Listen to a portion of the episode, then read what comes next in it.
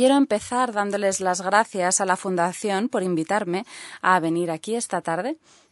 La verdad es que dudo en decirles esto, pero hace 47 años que vine a Madrid por última vez como estudiante.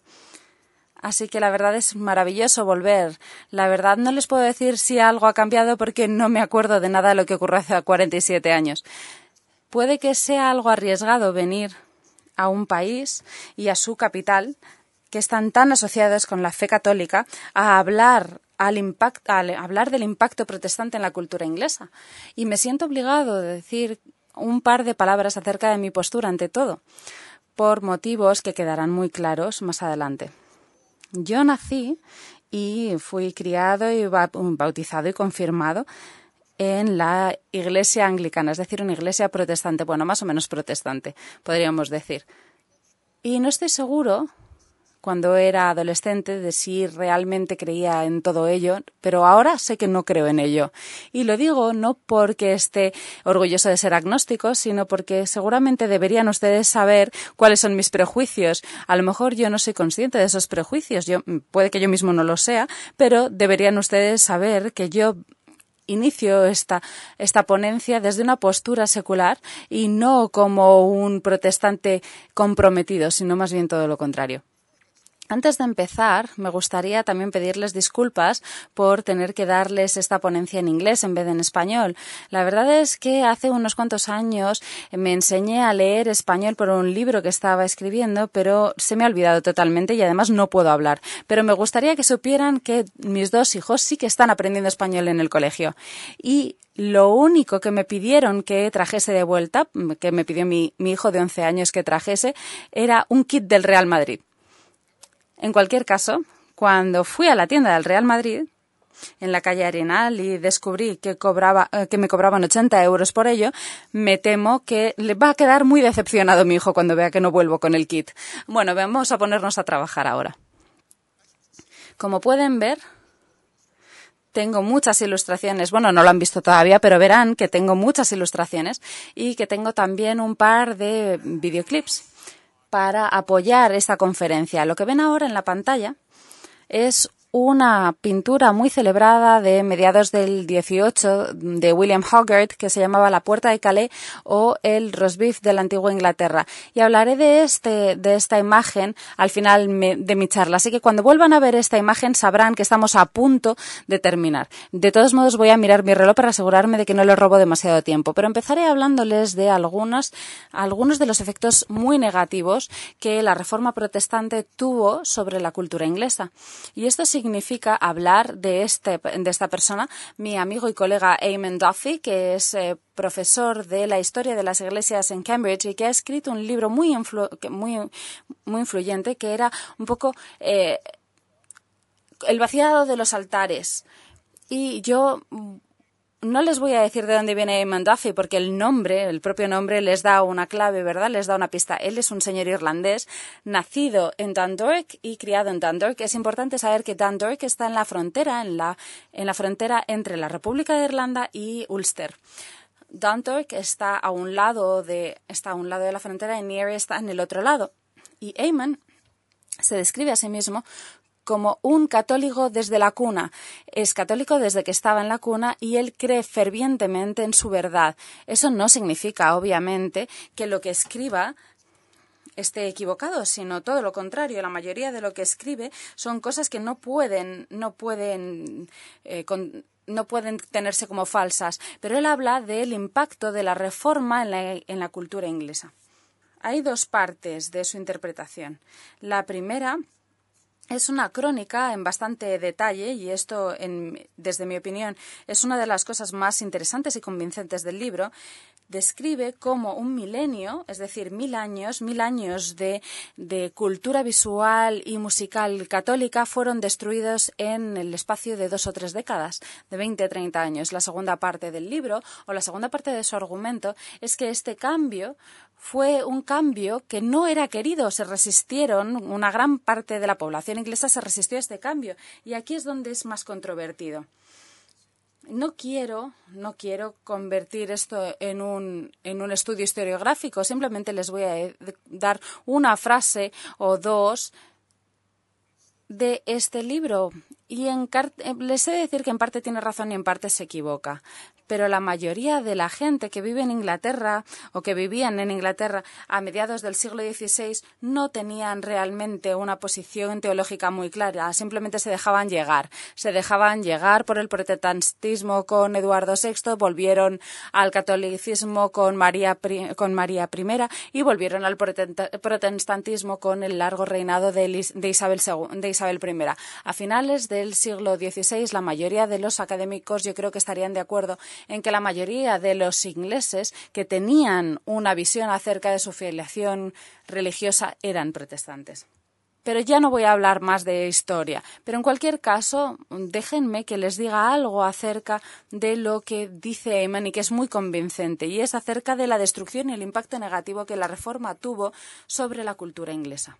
Esta es una iglesia, podía haber, haber escuchado una de cientos, pero, pero, he escogido esta porque está en un lugar de Somerset donde yo fui al colegio eh, a mediados de los 50, la iglesia de St. Mary's en Bruton, en Somerset.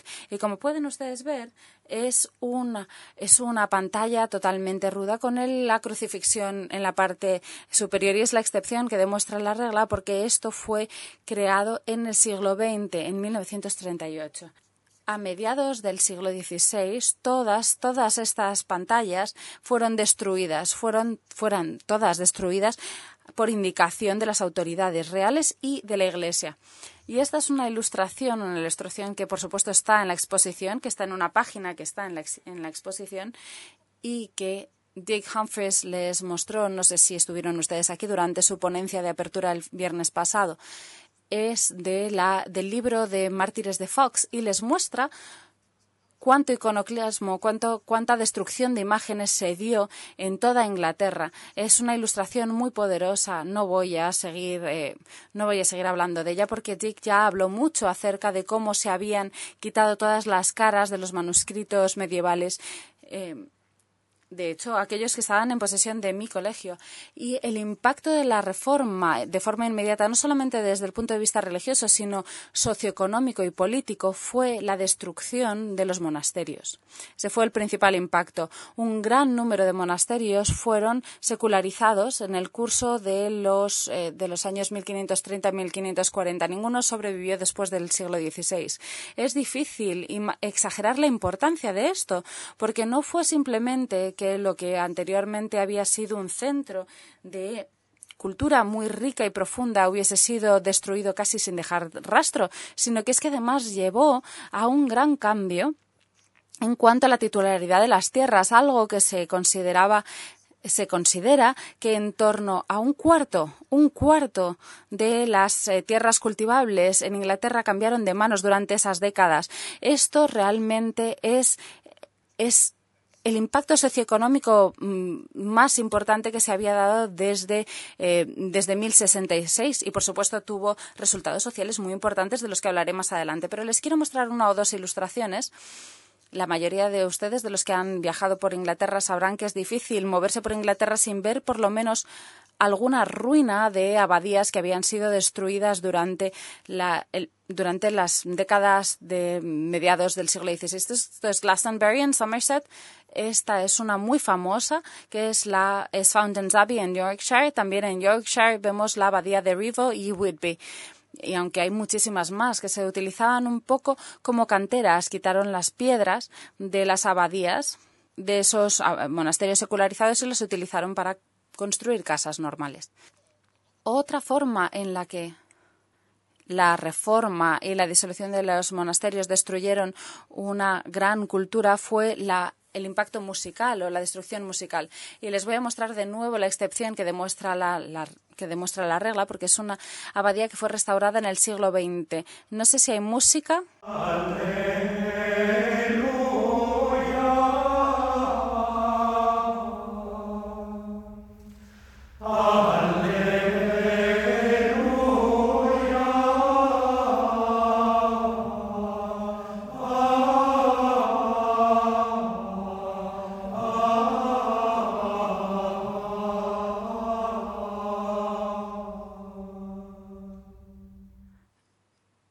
Canto latín que antes de la disolución de los monasterios se podía escuchar por toda Inglaterra, pero que de pronto fue, fue parado. Esta es una grabación que se hizo hace un par de años por los, por los monjes de la abadía de Pennash. Otro efecto muy importante en la vida musical de Inglaterra fue la disolución de lo que llamábamos eh, los los chantries. Eh, me temo que esto es un reto para la intérprete, pero un chantry era una fundación creada por individuos privados para que se pudiesen cantar misas por las almas de la gente. Y una gran cantidad durante la Edad Media, una gran cantidad de dinero había sido invertido en estos chantries, en estos lugares de canto, por motivos obvios, porque todo el mundo iba a escuchar aquellos cantos. Y aunque no creyésemos en que el purgatorio era algo, eh, era algo aceptable, una proposición teológica aceptable, todos, de todos modos, podemos comprender que fue un desastre que aquellos chantries fuesen, fueran destruidos. Aquí tenemos tres ejemplos. Este está en Winchester, este chantry está en Winchester, este está en Mobach, en Wiltshire. Y el tercero es una casa de chantry donde tres eh, curas vivían y su ocupación era simplemente la de decir misas, oraciones por las almas de los muertos en Leicestershire, en Winston. Y como pueden ver, toda la, toda la, todo el tejido cultural de Inglaterra fue totalmente desgarrado por la reforma protestante de una forma totalmente negativa. Creo que Eamon Duffy va un poquito demasiado lejos cuando dice que acabó la música eclesiástica, porque eso no es realmente cierto. Eso no es realmente cierto, pero no tengo tiempo para discutir ese punto que es demasiado técnico. En cualquier caso, lo que sí que nos ha mostrado Eamon Duffy es hasta el punto hasta el cual una, una cultura de más de mil años, una cultura cristiana, fue totalmente destruida por la Reforma. Y esto vino acompañado por un proceso de eh, secularización que les voy a ilustrar mediante eh, el contraste de dos edificios en mi hogar, en el que ha sido mi hogar en los últimos 50 años, que es Cambridge. Esto probablemente es un edificio que seguramente conocen seguramente no, a lo mejor no han venido ustedes hasta aquí, pero seguramente habrán visto ya fotos de esta capilla de King's College en Cambridge, que fue fundada por Enrique VI.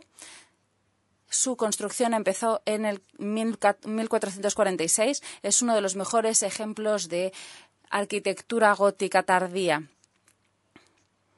Vemos a la madre y al hijo en la parte posterior para que vean realmente el tamaño del edificio. Llevó casi un siglo con su construcción. Fue terminado en 1546, el mismo año en que Enrique VIII fundó el Trinity College en Cambridge, gracias a lo que había obtenido de las ventas de las ventas monásticas. Así que vemos un cambio aquí de la gloria de King's College, por lo menos pudieron terminar aquello al Trinity College en Cambridge. Aquí vemos una ilustración de, del siglo XVII. Podemos ver la biblioteca de Christopher Wren en la parte final del dibujo. Trinity College es para aquellos que, que hayan ido a Cambridge, para aquellos que estén familiarizados con ellos. Y Trinity College, como pueden ver, es un, es un lugar muy grandioso. De hecho, es, es la facultad más, más rica y más próspera de todas las facultades de Cambridge. Los beneficiarios no fueron simplemente los decanos de Oxford y de Cambridge, aunque sí que se beneficiaron por ello. De hecho, Sidney Sussex también fue fundado por una puritana, la señora Frances Sidney, condesa de, eh, de Sydney, y yo no estaría aquí delante de ustedes si no hubiese habido una reforma, porque no habría habido facultad para mí. Habría tenido que ir a otra facultad, seguramente habría tenido que ir a algún sitio perdido del mapa, pero eso es otra historia distinta. Pero hubo otros beneficiarios y los principales beneficiarios de esta reforma protestante fueron aquellos que poseían tierras en Inglaterra, porque ellos pudieron hacerse rápidamente a precios muy razonables con grandes, enormes cantidades de terrenos que se pusieron a la venta como resultado de la disolución de los monasterios. Esta fue una nueva clase, no era una clase eh, vieja, aristocrática, sino una clase nueva. La mayoría de las grandes familias aristocráticas de, la, de Inglaterra medieval murieron a lo largo del siglo XV como resultado de las presiones económicas o como resultado de los problemas que experimentaron durante las guerras de las rosas, las guerras de la rosa blanca y la rosa roja. a lo largo del siglo XVI, una nueva clase de propietarios surgió. Algunos de ellos se hicieron muy ricos muy rápidamente. Tengo dos ejemplos para ustedes. El primero es este hombre. Le he escogido porque la verdad es que es un dibujo precioso de Holbein y así ven ustedes el tipo de estatus que John Russell I eh, tenía cuando, se, cuando Holbein le pintó en, mil, en 1500.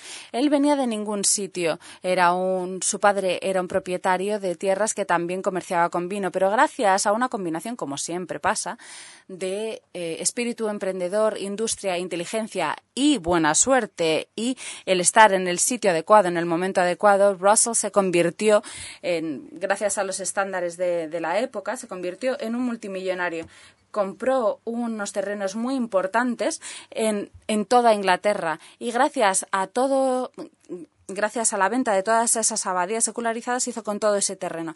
En Devon se compró con una, en Robin Abbey en Bedfordshire y Fork Abbey en Cambridgeshire.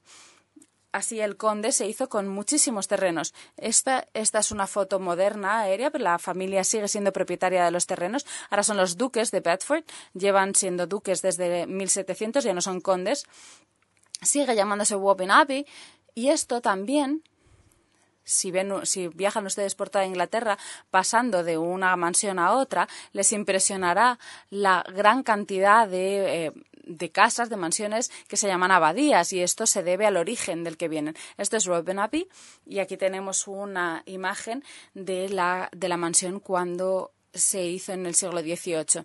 Era una gran, gran fortuna basada en la compra de las tierras monásticas secularizadas. Otro ejemplo es, eh, desde el punto de vista arquitectónico mucho superior, que es, Longleat House en Wiltshire, que fue construido por un hombre llamado Sir John Finn. PHN, que, que como Russell venía de la nada, pero hizo muchísimo dinero, hizo una gran fortuna comprando terrenos por la parte central y del sur de Inglaterra y de hecho su familia siguen siendo propietarios. Ahora son los marqueses de Bath. Y ahora algunas de sus propiedades las han convertido en circos, pero siguen estando presentes. Esta es una pintura de finales del siglo XVII por el artista Silverecht, un, artista holandés. Y me gustó ver en la exposición que había otra, otra obra de Silverecht que que he metido también en mi presentación y que está aquí para que ustedes la vean, que es una eh, que, es una, una, imagen de Henley de la, del camino Rockgrave. Y creo que se puede aprender mucho de esto. Es un, es una pintura preciosa, pero también nos cuenta mucho acerca de cómo funciona y cómo se ha desarrollado la agricultura inglesa en el curso de los siglos XVI y XVII no quiero ser reduccionista en el sentido de reducirlo todo a un único camino.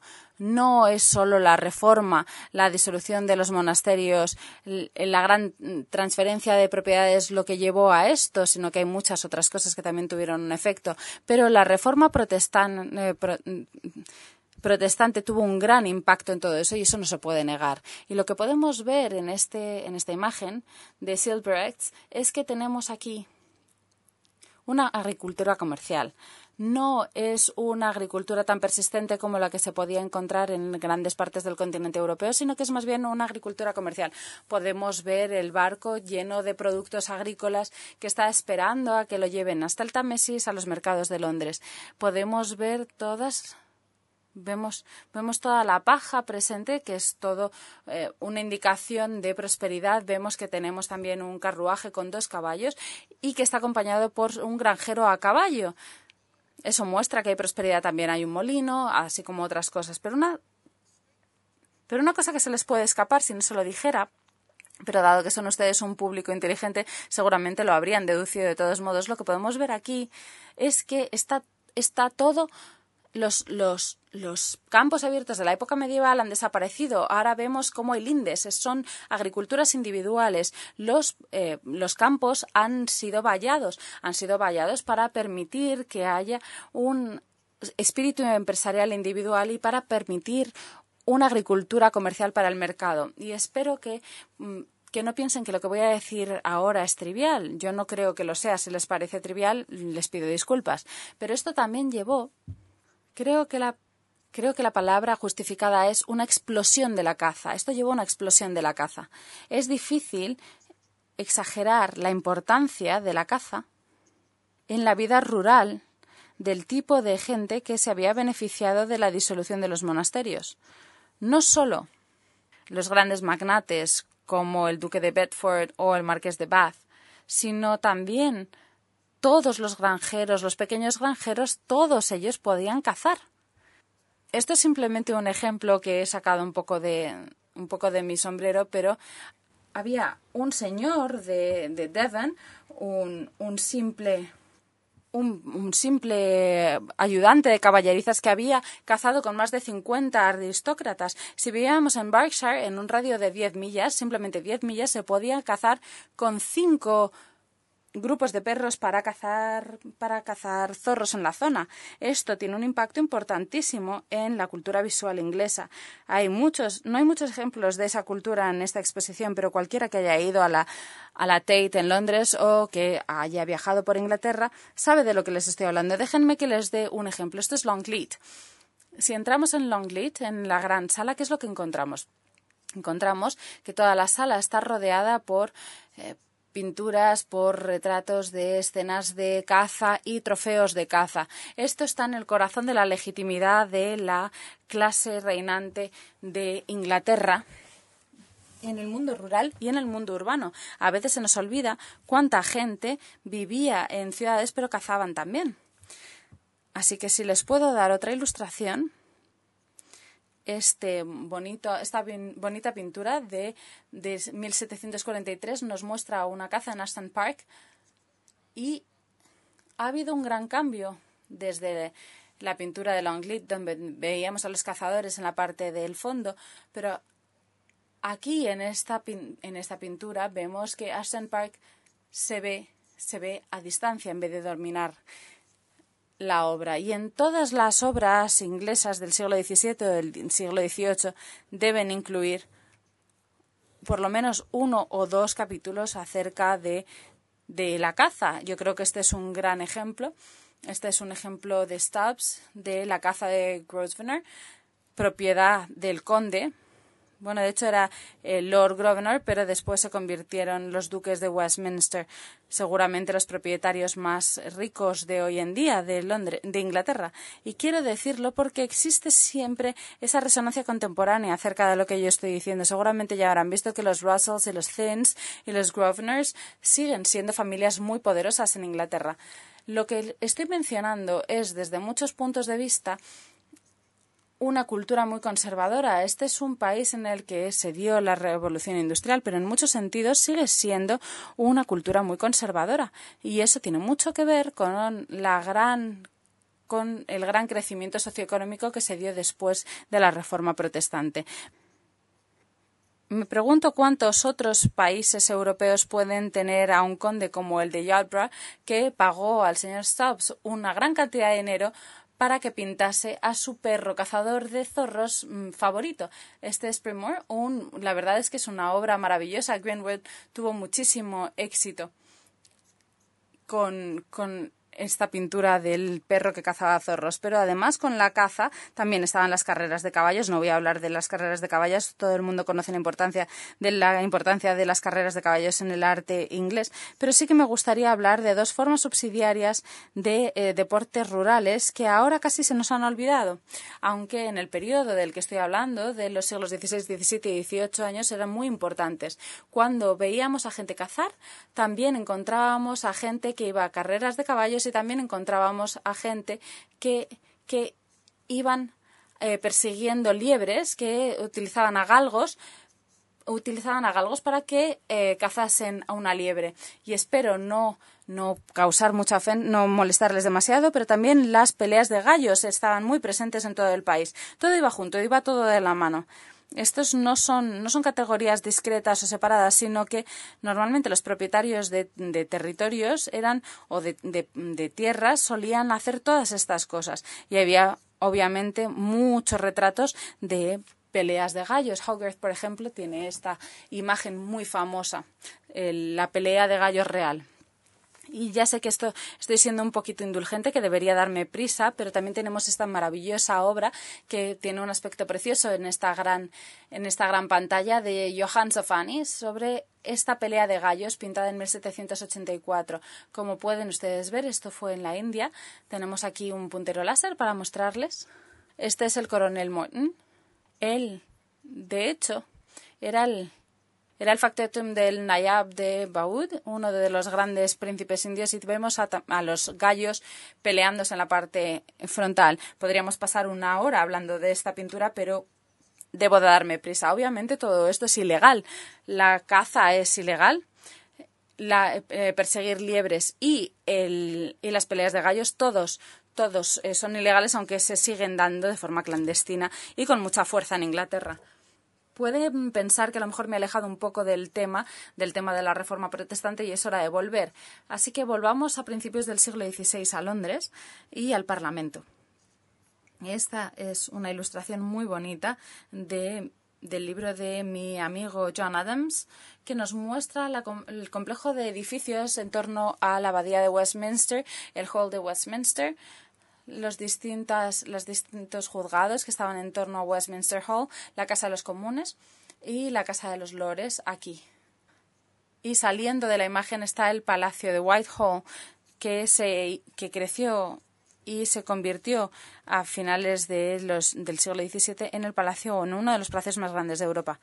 El motivo por el que he puesto esto es para realmente decir algo que considero que es muy importante y que a menudo los estudiantes ingleses olvidan, pero no por aquellos que han leído las obras de Sir Geoffrey Alton.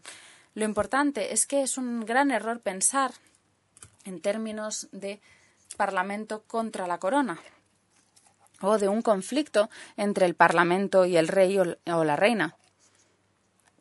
Sabemos que en 1649 Carlos I eh, fue decapitado, así que existe esa tendencia natural a pensar que había que había un conflicto latente o abierto entre el Parlamento y los reyes desde que el Parlamento fue desarrollado a principios de, de, la Edad Media, pero eso no era real. En realidad era algo excepcional que hubiese, que hubiese un conflicto entre la corona y el Parlamento, porque corona y Parlamento trabajaban juntos. Es importante decir que el rey o la reina eran miembros del Parlamento. El soberano, el soberano, el rey o la reina formaban parte del Parlamento y el Parlamento cooperaba de forma entusiasta con Enrique VIII para hacer la reforma protestante y para romper con Roma. Obviamente hay una distinción entre ambas cosas. Por el Parlamento era eh, total, estaba totalmente a favor con, a favor del divorcio con Roma. Esta es la obra de Holbein de Enrique VIII. Solamente hay una, esto es solo una copia porque el original, y esto también es una copia, es un mural en el nuevo palacio de, Whitehall. Empezó como mural, pero fue destruido en el gran incendio de, de 1698, pero muchas copias han sido realizadas, así que sabemos realmente cuál era el aspecto que tenía. Y ahora voy a volver. Sí, la verdad es que tiene, la verdad es que tienen ustedes un equipo maravilloso aquí. Mis, mis imágenes lucen perfectas en la gran pantalla. Esto realmente era la representación de Holbein de Enrique VIII. Él solía ver los. Estuvimos viendo ayer las, las obras de los monarcas españoles en el Prado y aquí vemos que somos muchísimo más agresivos y he de decir que tenemos este, este enorme protector que es bastante, bastante obvio y que tiene que tener aspecto de estar erecto. La corona necesitaba, después de su ruptura con Roma, la corona necesitaba Obviamente, dado que había una crisis de legitimidad, necesitaba reafirmarse. Era una forma muy importante en aquella época, cuando las imágenes visuales eran mucho más importantes de lo que lo serían más adelante. Era una forma de hacer una declaración, una declaración acerca de la legitimidad de la corona. Y obviamente podemos ver en las imágenes del rey y de la reina, de las dos reinas del siglo XVI, a medida que se iban desarrollando, cómo estaban en una trayectoria hacia arriba.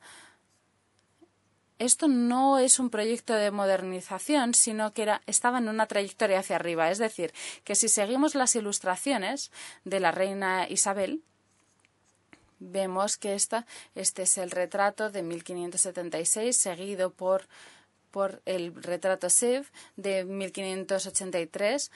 Aquí, obviamente, estamos eh, simbolizando su virginidad y vemos que las dos imágenes cada vez son menos naturales, las imágenes, cada vez muchísimo menos naturales que la la forma en que representó Holbein a Enrique VIII son más bien icónicas, son más bizantinas. Y la verdad es que me da vergüenza poner esta en la pantalla ante una, un público español ante mí, pero esto obviamente es el retrato de la Armada de 1589, creo. Creo que de hecho la Armada estaba en la parte de, está en la parte de atrás como, como la reina Isabel con su mano sobre el planeta lo domina todo. Creo que voy a ir pasando rápido por, esta, por esta obra y este es el retrato más grande de, la, de la reina Isabel I de 1552. Mm, y cuando llegamos a la coronación de 1600, tres años antes de que muriese, cualquier tipo de, de característica o cualquier característica personificadora ha desaparecido y se ha convertido un poco en un icono sagrado. Y la idea de que de Isabel I, la reina virgen que nunca se casó, había ocupado el lugar de la Virgen María como alternativa, como, como figura femenina alternativa que podía adorarse, resulta algo muy interesante, una propuesta muy interesante, pero una que no puedo explorar hoy porque no tengo tiempo. Pero ahora voy a hablarles acerca de uno de los grandes cambios, uno de los grandes cambios culturales. Todo es muy visual, ahora tenemos que ir más allá y tenemos que hablar de lo literario. Tenemos que hablar de la traducción de la Biblia, de la Biblia al inglés. Este es, eh, este es William Tyndale quien en 1026, en 1526, publicó una traducción del Nuevo Testamento. Había habido traducciones en el pasado, antes de la Reforma protestante, de algunos trozos de la Biblia, pero, pero decir que Tyndale hizo una traducción en el 1526, consiguió una revolución que no fue simplemente confinada a la religión, sino que afectó a todo el idioma inglés, no es una exageración. Y este este es mi colega, mi difunto colega Patrick Collinson, que murió el año pasado a la edad de 82 años, 82 años que era profesor de historia en Cambridge a finales de los 80, principios de los 90 parece un señor eh, con mucho carácter, pero en realidad era un señor muy gentil y muy amable. Y aquí lo que dice es que la traducción de Tyndale del Nuevo Testamento fue el hito más importante de la historia lingüística literaria de Inglaterra. La verdad es que es una declaración bastante importante, pero si Collinson lo dice, yo lo voy a aceptar. Y la siguiente diapositiva es la de la Gran Biblia. He de decir que Tyndale no fue capaz de terminar su traducción de la Biblia. No pudo terminar la traducción del Testamento, del, Antiguo Testamento, porque le quemaron en Holanda, en lo que era, en lo que eran Flandes españolas, por hereje. ¿Cuál era la, la fecha? Creo que fue en 1538. Esto es la Gran Biblia, producida por Miles Coverdale, que tomaba, copiado, que tomaba prestado las grandes partes de la traducción de Tyndale y se quedaron sin copias de esta Biblia inglesa. La Biblia inglesa estaba en todas las parroquias de Inglaterra, se quedaron sin copias suficientes. Y la conexión con la elevación de Enrique VIII, que podemos ver aquí en este pequeño detalle, como pueden ver es un detalle de la parte superior del frontispicio de la Gran Biblia, era bastante explícito. Y por último, esto nos lleva a la Biblia del rey Jaime, del rey James, de 1511, perdón, de 1611, dice el ponente, eh, de hecho esta es la edición de 1613, que acaba de celebrar su, que va a celebrar su cuarto centenario. Y tengo un pequeño vídeo, pero antes de llegar a ese vídeo me gustaría contarles un poquito es algo acerca de estas Biblias inglesas que tenían un, que tuvieron un impacto colosal en el desarrollo del lenguaje inglés tanto del idioma inglés emerge como resultado de la reforma protestante que es impresionante. Si yo simplemente me levantase y me fuera, la verdad es que les habría dejado con una gran verdad, pero también he de decir otra cosa, he de decir que teníamos el libro de rezos que fue producido bajo la supervisión de, del arzobispo de Canterbury en 1549, que también tuvo un gran impacto en el desarrollo de la lengua inglesa.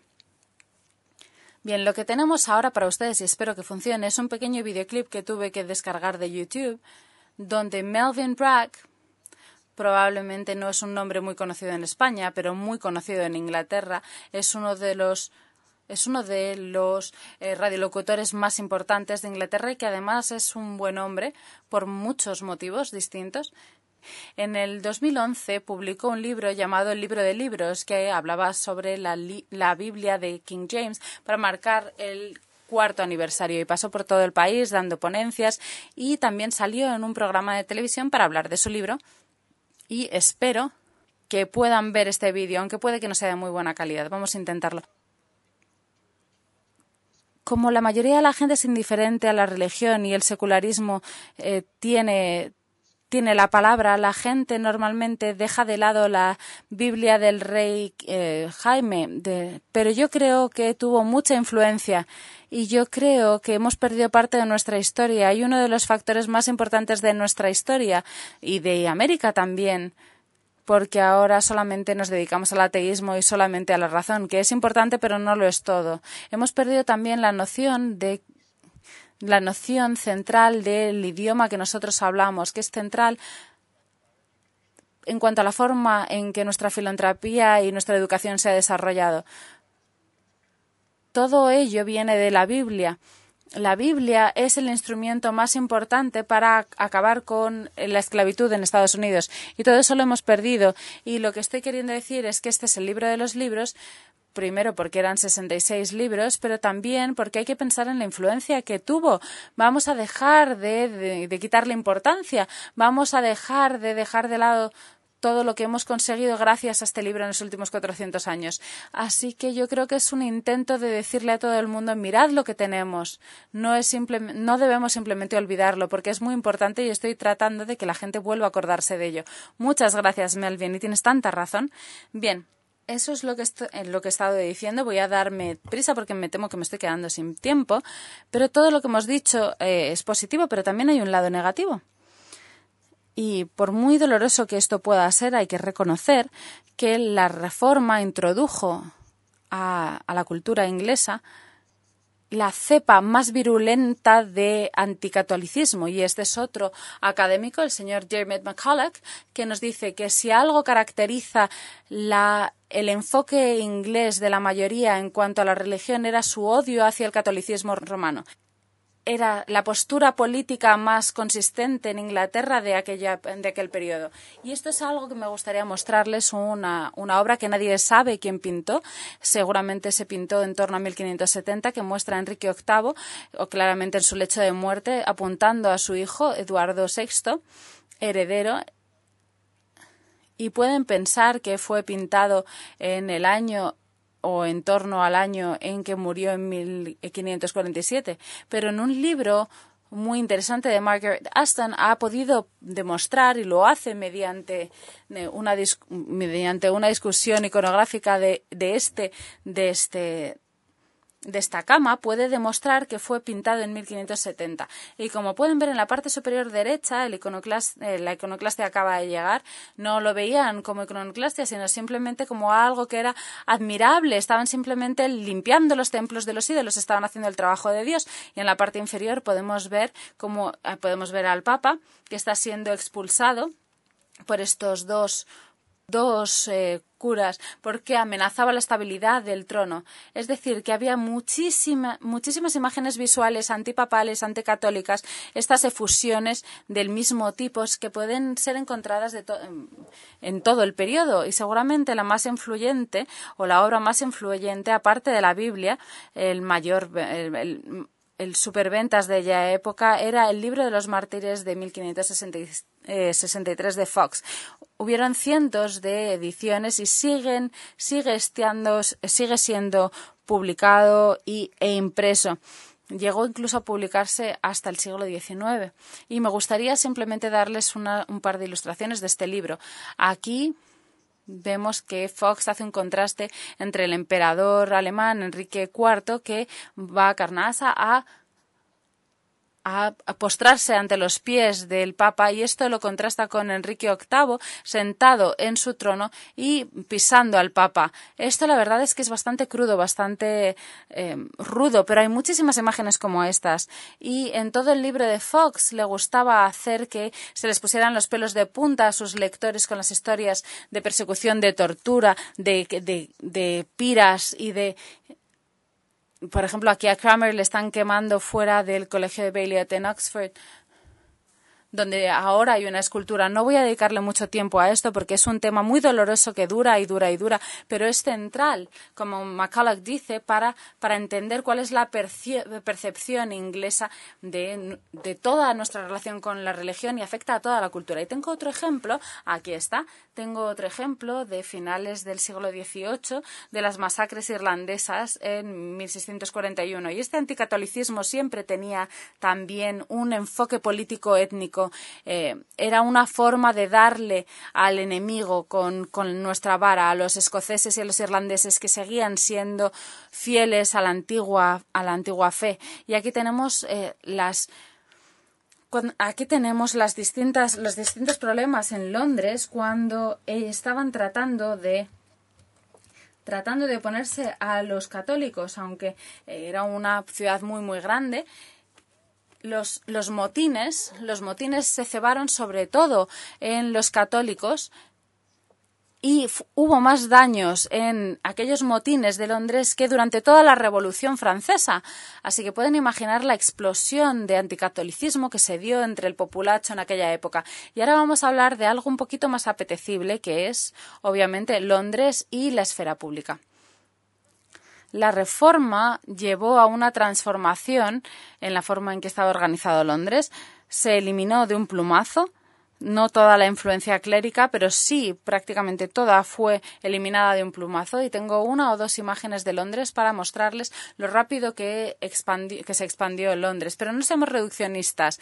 Londres también habría crecido por otros motivos, pero la reforma ayudó a ese crecimiento, tuvo un gran impacto. Londres en 1500 se componía de unas 60.000 personas, pero a mediados del, a mediados del siglo había ya casi 200.000 y en 1650 había casi 700.000 y en el siglo XVII ya tenían a medio millón de habitantes y a finales del siglo XVIII ya había más de un millón de habitantes. Era la ciudad más grande de toda Europa.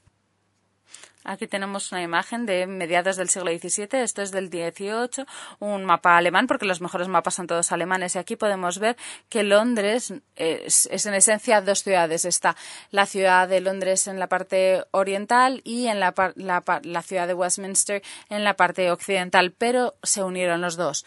Y de toda esta, de esta ciudad tan grande y controlada, que, por lo menos comparada con Europa continental, hay una cultura específica y una esfera pública muchísimo más grande que cualquiera de las que podemos encontrar por toda Europa. Hay una cultura totalmente distinta. Y tan solo les puedo dar un ejemplo, pero es un buen ejemplo. Es de aquí de donde surge la gran explosión del, del teatro, del teatro en la eh, en la Inglaterra de, Isabelina y Jacobina. Aquí vemos los cuatro teatros en, en la en la parte sur del río que no habrían salido si no, no, habrían surgido si no hubiese habido reforma protestante que incluyen el Globe de Shakespeare. Y esto lo quiero utilizar como un puente hacia el siguiente punto que quiero dejar claro, mostrándoles un vídeo de lo que es uno de los discursos más famosos de todo de toda la obra de Shakespeare es eh, Ricardo II, acto 2, escena primera, y aquí vemos a Sir John Gielgud dando el discurso que espero puedan ustedes leer en su versión en su versión traducida al español.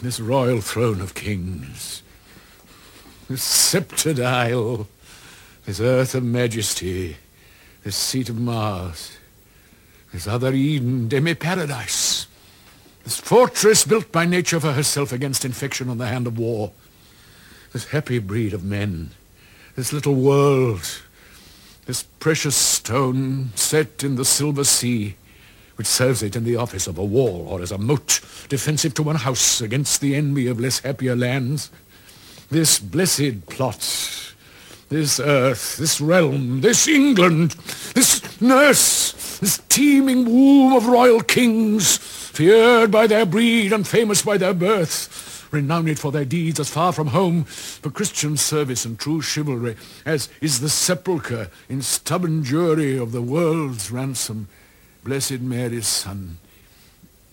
This land of such dear souls, this dear, dear land, dear for her reputation through the world, is now leased out. I die pronouncing it. To a tenement or pelting farm.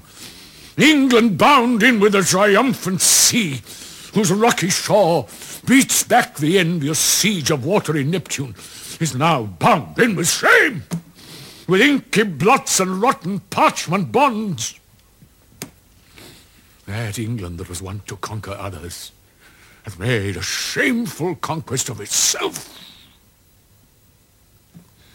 Ah, would the scandal vanish with my life? How happy then were my ensuing death. The king is come. Deal mildly with his youth, for young hot colts being raged do rage the more.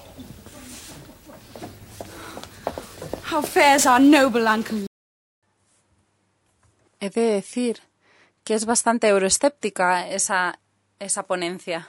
Muchas gracias. Bien, por supuesto, este puente nos lleva al desarrollo del nacionalismo inglés. No fue la invención, invención de la reforma protestante, pero sí que lo reforzó y le dio un sabor especial, un sabor más bien xenófobo que me temo persiste a día de hoy. A principios era muy intensamente antiespañol como resultado de la Armada, porque España era la principal potencia católica en el siglo XVII. Durante el reinado de Luis XIV, la antipatía fue transferida a Francia. Y tengo dos ejemplos para ustedes. Aquí tenemos un ejemplo de 1621 no tengo tiempo de describirles todo, pero vemos dos, dos fechas cruciales identificadas arriba 1518 cuando vencimos a la Armada y mm, más adelante cuando Guy Fawkes intentó em, intentó hacer explotar las casas del Parlamento. Y las siguientes de 1739, cuando Inglaterra se enfrentó a España en la Segunda eh, Guerra de Jenkins. Y aquí vemos al capitán Jenkins, eh, cuya oreja había sido cortada por un oficial española. Esto no es cierto, es totalmente incierto, pero no se preocupen. Y aquí verán también, aunque no tengo mucho tiempo, lo que tenemos en la parte inferior y es, es lo que acabamos de escuchar, es ese discurso de Ricardo II, en, eh, completamente con algún par de, de errores de ortografía, pero está ahí el discurso. Y y esto se convierte en una característica persistente de la cultura inglesa que se debe a la reforma protestante. Tengo otros dos ejemplos que darles, pero son ejemplos yo creo que de gran ayuda. Estoy tratando de dar este discurso en menos de una hora, pero me temo que a lo mejor no tengo tiempo suficiente. Y volvemos a la imagen de Hogarth en la, en la, en la Puerta de Calais o el Rosbif de la, antiguo, de la antigua Inglaterra. Esta es una de las imágenes más, más famosas. Y obviamente Hogarth era un hombre de negocios hizo esta imagen solamente para ganar dinero y esta imagen está ahora en el Tate transformada ahora lo tenemos como un grabado pero lo había grabado y había vendido muchísimas copias y lo que vemos aquí es un gran, es un gran solomillo de antigua, eh, de antigua Inglaterra que llega a la puerta de Calais para ser entregado a una casa, eh, un restaurante inglés, eh, de, inglés donde donde los turistas podían comer comida inglesa antes de tener que empezar a comer comida asquerosa francesa. Es una imagen muy difícil, muy complicada, pero voy a tratar de hablarles de algunas de las características más obvias. La más obvia es el hecho de que ese solomillo es el solomillo de, de, vaca puede ser algo trivial, pero esto es totalmente central en cuanto al nacionalismo inglés, eh, en cuanto a esa creencia de que solamente los ingleses saben comer, solo los ingleses saben comer eh, buena, buena ternera y beber buena cerveza. Y los, eh, en cambio, el resto de los europeos beben eh, grasa con agua y cosas asquerosas como por ejemplo vino ah, asqueroso. Los ejemplos pueden ser replicados una y otra vez. Esto no, no voy a leerles esto porque seguramente lo han leído ustedes. Es una canción de Henry Fielding y de hecho no sé si tengo la no sé si tengo la canción. A lo mejor quieren ustedes cantar junto con la voz que se va a oír ahora. No, creo que no lo vamos a cantar, pero mejor busquemos una canción que podamos cantar todos juntos. Creo que puede parecer un poquito extraño, pero está ahí. Y también seguramente habrán visto que este es el solomillo de carne y habrán visto que esto es todo para Madame Grandsman, Calais. Y también habrán visto que la única persona gorda o la única persona gorda es, es un monje. Es decir, que también tenemos anticatolicismo aquí. Los soldados, los soldados franceses, de hecho, están están esqueléticos, están alucinados porque nunca habían visto una pieza de carne tan grande en su vida.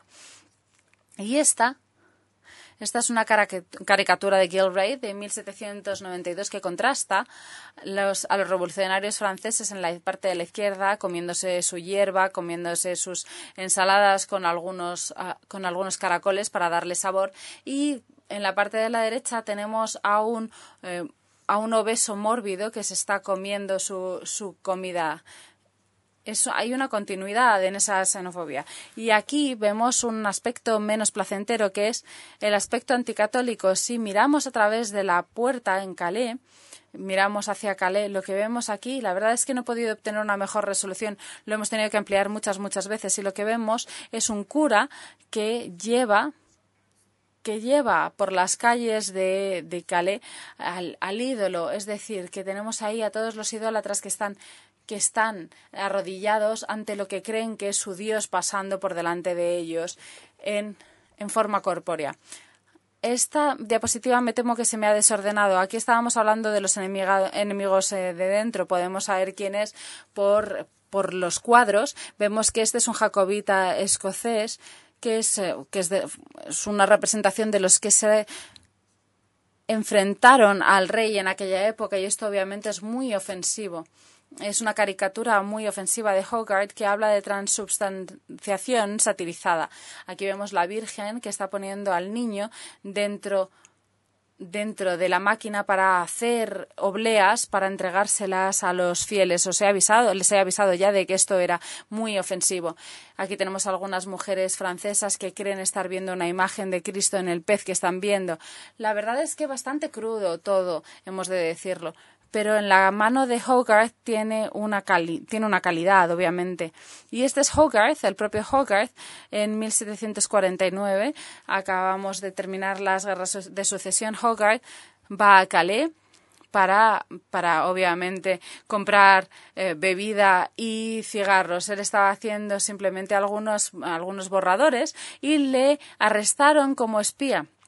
Y la verdad es que le llevó algo de tiempo escapar de las autoridades francesas.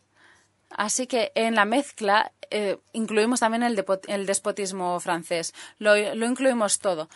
La, la pobreza, eh, la, mala, la mala gastronomía, la tiranía y el despotismo. Así es como Hogarth quería que viésemos a los franceses. Bien. Y por último, Creo que lo voy a conseguir, que casi voy a conseguir hacer todo esto en una hora. Un último aspecto, esto es historia. La reforma protestante en Inglaterra creó una nueva forma de o sentimiento de historia que está muy relacionado con el protestantismo, que está muy relacionado con el nacionalismo. Podría ilustrarse de distintas maneras, pero yo he decidido hacerlo de una única forma y es llamar su atención hacia el culto del rey Alfredo. El rey Alfredo era un, un rey el primer rey inglés que vivió a finales del siglo IX. Este es el templo de los eh, valientes ingleses que se encuentra en Stowe House, fuera de Buckingham, en Inglaterra. Y en 1733 el Lord Cobham creó una galería de los héroes ingleses. Y uno de esos héroes era el rey Alfredo. Esta es la imagen del rey Alfredo. ¿Por qué estaba el rey Alfredo allí? Porque, como dice la inscripción, él fue el juez más eh, benevolente, más justo, que echó a los daneses, que, hizo que los mares fuesen seguros, que aseguró que el aprendizaje, que estableció los jurados, que acabó con la corrupción, que mantuvo la libertad, pero no pudo haber hecho todas esas cosas. En cualquier caso, según aquellos que adoraban a Alfredo, era era un protestante al pie de la letra, podríamos decir y se estableció un verdadero culto que incluía la escritura de de una de una máscara es una especie es como una entre es una mascarada como una especie de zarzuela pedida por el príncipe de Gales llamada Alfred. Aquella obra se llamaba Alfred. Lo habríamos olvidado si no fuera porque su texto era una indicación muy interesante de las acciones políticas de la época, si no fuera por una cosa, por una canción, una canción que hace que toda la obra termine y que supongo ya conocen ustedes. se llama Britannia. Y las palabras fueron escritas por Thomas On, que era el primer ministro y de hecho David Cameron no se sabía la respuesta a esta pregunta cuando Letterman le preguntó quién había escrito Britannia. Le dijo, ¿quién escribió Rule Britannia? Y dijo, um, no lo sé. Es una de esas preguntas horribles. La verdad es que él dijo, mm, mm, no sé, Elgar, Oh, pues no. La verdad es que nos dio ganas de llorar porque no sabía cuál era la respuesta correcta. Y eso es lo que pasa cuando vamos a Letterman, que nos ponen en situaciones complicadas. Fue escrito 200 años antes de que naciera Elgar, pero en cualquier caso ese no es el tema de hoy. Lo que tenemos aquí es todo tipo de cosas. El Reino Unido es la nación elegida, la elegida por Dios habla, habla de que otras, otras naciones no están tan bendecidas como la nuestra, no tienen, eh, tienen a tiranos que las guían, no como nosotros. También hablamos de, del roble nativo, hablamos de, obviamente, de, de la naturaleza, hablamos de tiranos aquí también, aquí hablamos de prosperidad, se habla un poquito de todo. Está todo presente en esta canción. Y voy a terminar mi ponencia con una rendición de Rule Britannia y si quieren pueden ustedes cantar conmigo si lo desean. Esto este es del año pasado con Susan Bullock, que estaba dándolo todo aquí en esta canción, y con Edward Garner, también de King's College, de Cambridge, que mm, dirigía la orquesta. A lo mejor el, el Gold está un poquito alto, así que a lo mejor necesitamos bajar un poquito el volumen. Estoy hablando con los técnicos, con los técnicos de sonido, si pudieran bajar un poquito el sonido, porque vamos a terminar con esta canción.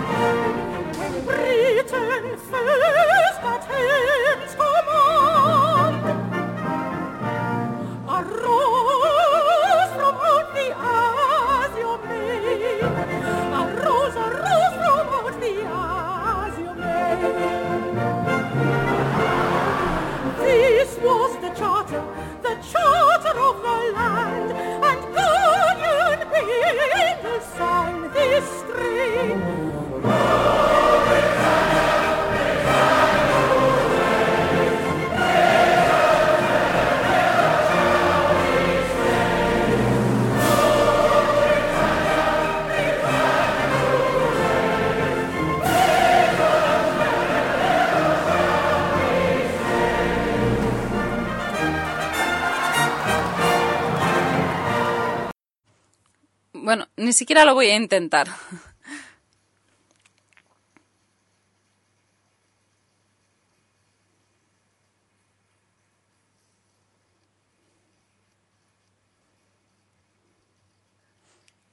Muchas gracias.